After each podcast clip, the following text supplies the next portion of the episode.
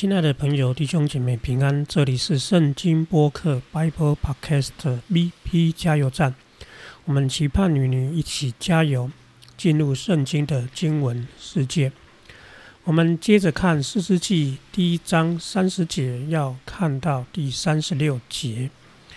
亲爱的朋友，假如那一张啊以色列支派的地图还在你的手上，我们看过了犹大、便雅悯、以法莲跟马拿西。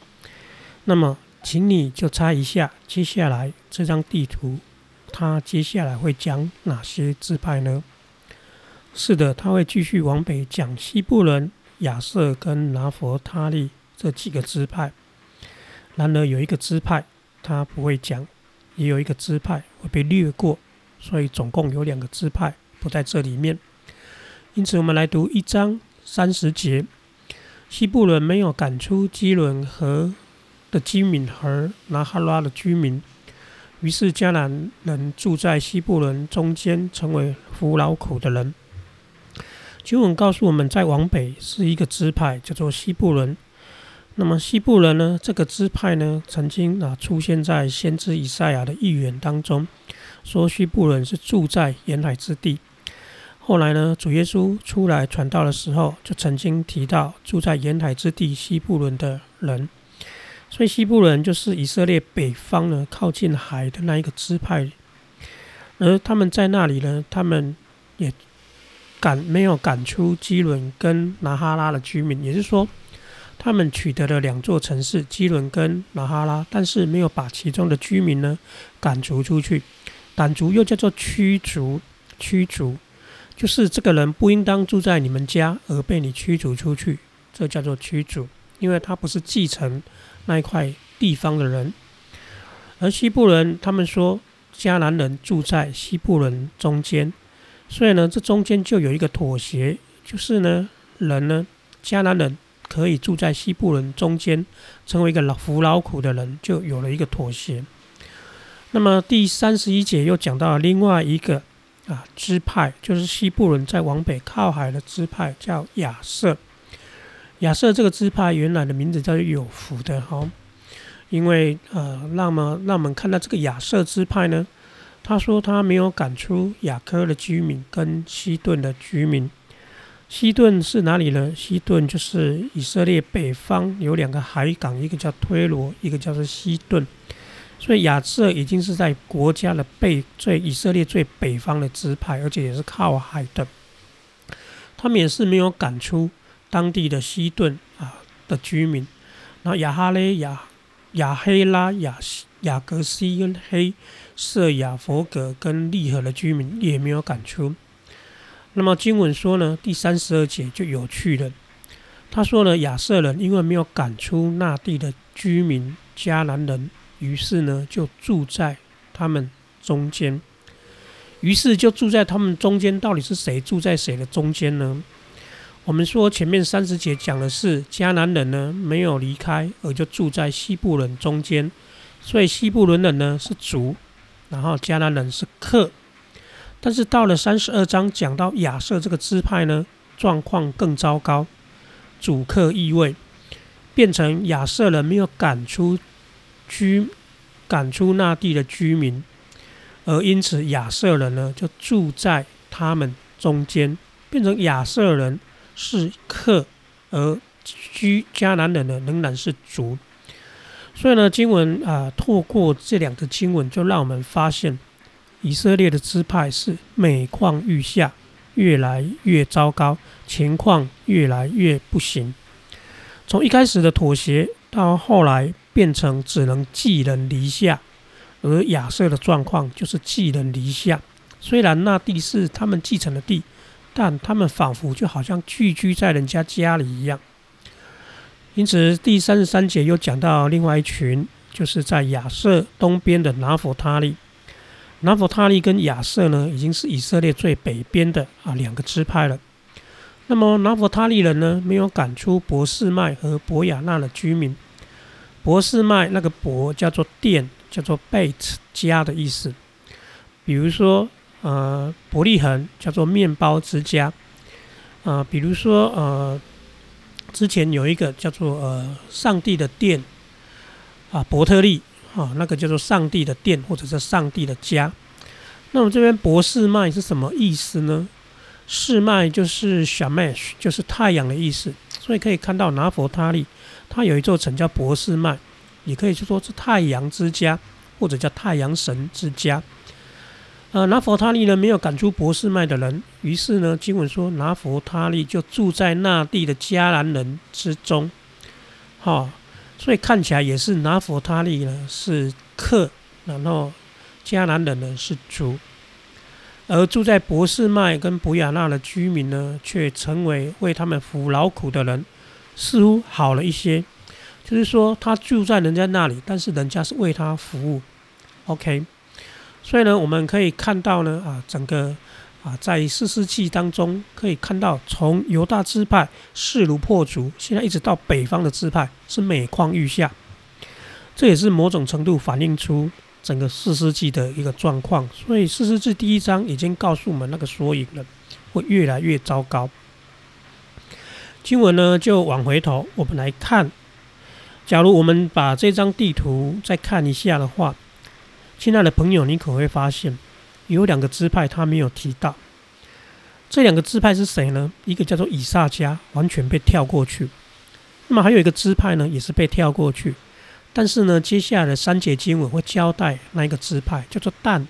但这个支派，但在地图上呢，他们原本分到的地呢，是在便雅敏跟以法莲以西、犹大以北的那一块区域。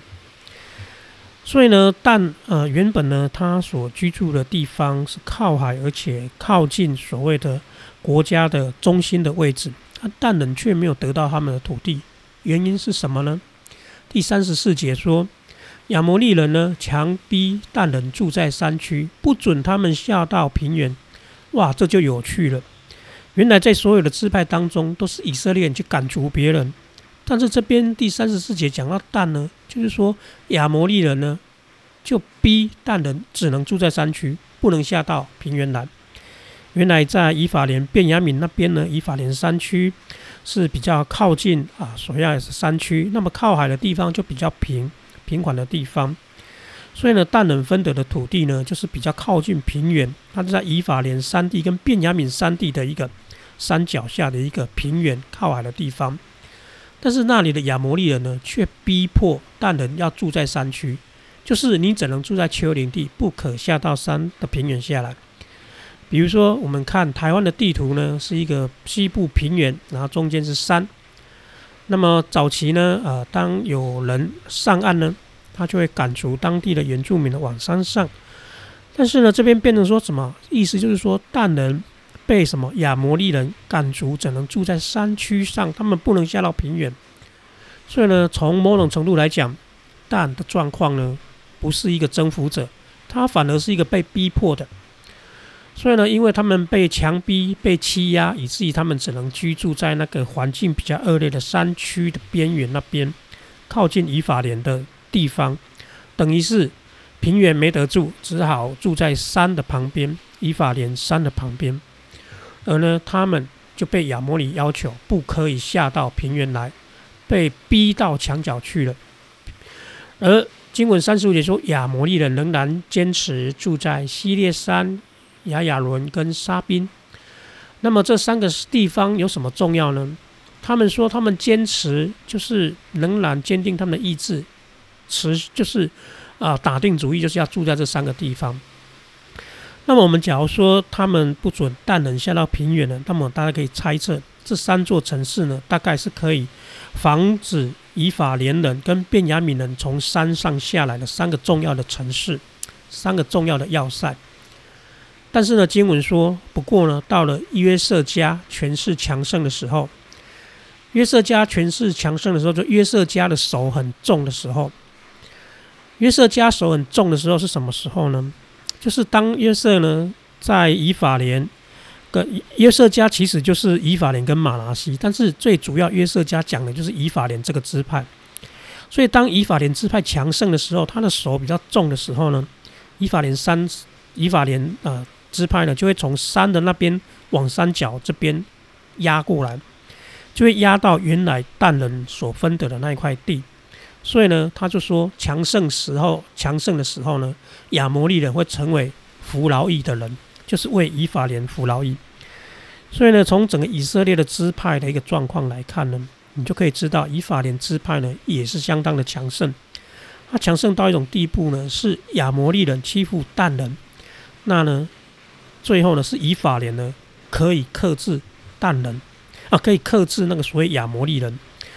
嗯，所以我们从这样看起来就可以知道，但人的状况不怎么好，非常的不好。所以呢，后来但人就没有拿到他们应得的土地。那但人后来的命运是什么呢？在四世纪十八章会告诉我们。但人只好从他们原本要分得的那个土地漂流到北方去，到了亚瑟拿佛他利的北方，取得了一个地方叫做但，所以呢，把那个地方改名叫做但。所以呢，但呢没有取得他们的定取之地，反而到处漂流到北方。所以呢，我们在看整个四世纪第一章的记载呢，就可以发现，整个四世纪的作者呢，一开始把焦点。集中在所谓的啊大犹大支派，让我们看到一个好像很有盼望的开始。但是接下来就会看到接下来的几个支派呢，慢慢的妥协，以至于到最后有一些支派呢，就是状况非常的不行。比如说但、亚瑟、拿弗他利啊，他们到最后呢，就变成说啊，情势非常的被动。那么第三十六节说，亚摩利人呢的地界呢，就是在克拉克宾斜坡呢，从希拉延伸而上，意思就是亚摩利人呢，最后呢是占据了但人的那一块支派的土地。所以呢，在整个以色列的西边、西南边就会有非利士人，然后有亚摩利人在那个海边。然后呢，我们看到整个地图，这个时候呢，假如你有色笔。你假如可能已经把犹大跟西缅画一个颜色，然后便雅敏、以法莲、马拉西画另外一个颜色。现在呢，你可以拿取另外的颜色的笔呢，画西布伦、拿佛他利跟亚瑟。所以我们就可以看到所谓的前半端、中半端跟后半端的表现。那么还有一个比后段端很麻烦的，那个是但这个支派被欺压。那么从这张地图还有看到一个支派没有被提到，那就是以撒家。经文似乎完全没有提到他，那他的情形如何呢？可想而知，非常不好，甚至连圣经的耶稣雅记连写都没有写。那么这十二个支派呢，我们大概就知道了整个情势啊，整个每个支派的状况跟他们分布的位置。假如我们知道那个关系呢，大概这张地图不难放在我们的脑海中把它记起来。那么还有两个半支派在河东。加德流变跟东马拿西，那这个部分呢，就是比较不是以色列最重要的一个地方。好，虽然从这张地图我们可以看到，犹大、便雅悯、以法莲会一直成为整个以色列的核心中的核心。好，我们看四世纪第一章呢，经文的作者呢，有点像是在拍电影的手法，他把焦点呢放在整个十二支派，然后集中镜头又移到了犹大支派。然后犹大支派呢，他又把镜头缩小到犹大支派的三个英雄、三个人物，拿去描述描述这个支派的特色。然后画风一转，就把整个镜头呢转往其他支派去看其他支派的发展的状况。他大概就让我们留下一个印象，就是一开始很好，越来越差，因为中间开始妥协了，而且中间开始失去那个力量了，不再坚持了。所以呢，我们在看四世纪呢，大概就是第一章的一个发展哈，一个缩影。原来就是会越来越糟糕。假如妥协的话，好，接下来呢，我们第一章读完，我们记得这张地图呢，这张地图要放在我们四世纪在阅读的过程当中，我们会不断的反复的拿出这张地图来看以色列到底怎么了。好，我们大概把经文停留在这里。那么我们下次呢，要开始进入到第二章跟第三章的前半段，要讲一下以色列后来他们的信仰状态啊。然后呢，整个四世纪的引言呢，大概就是会在第二章跟第三章的前半那边就会结束。接下来就有许多四诗的故事。那么呢，期盼我们一起把四世纪呢从头可以读到尾，以至于可以建立一些。啊，非常有趣的，可以看到一些可以给我们提醒的状况，呃，提醒的例子。我们下次再见。愿神祝福你。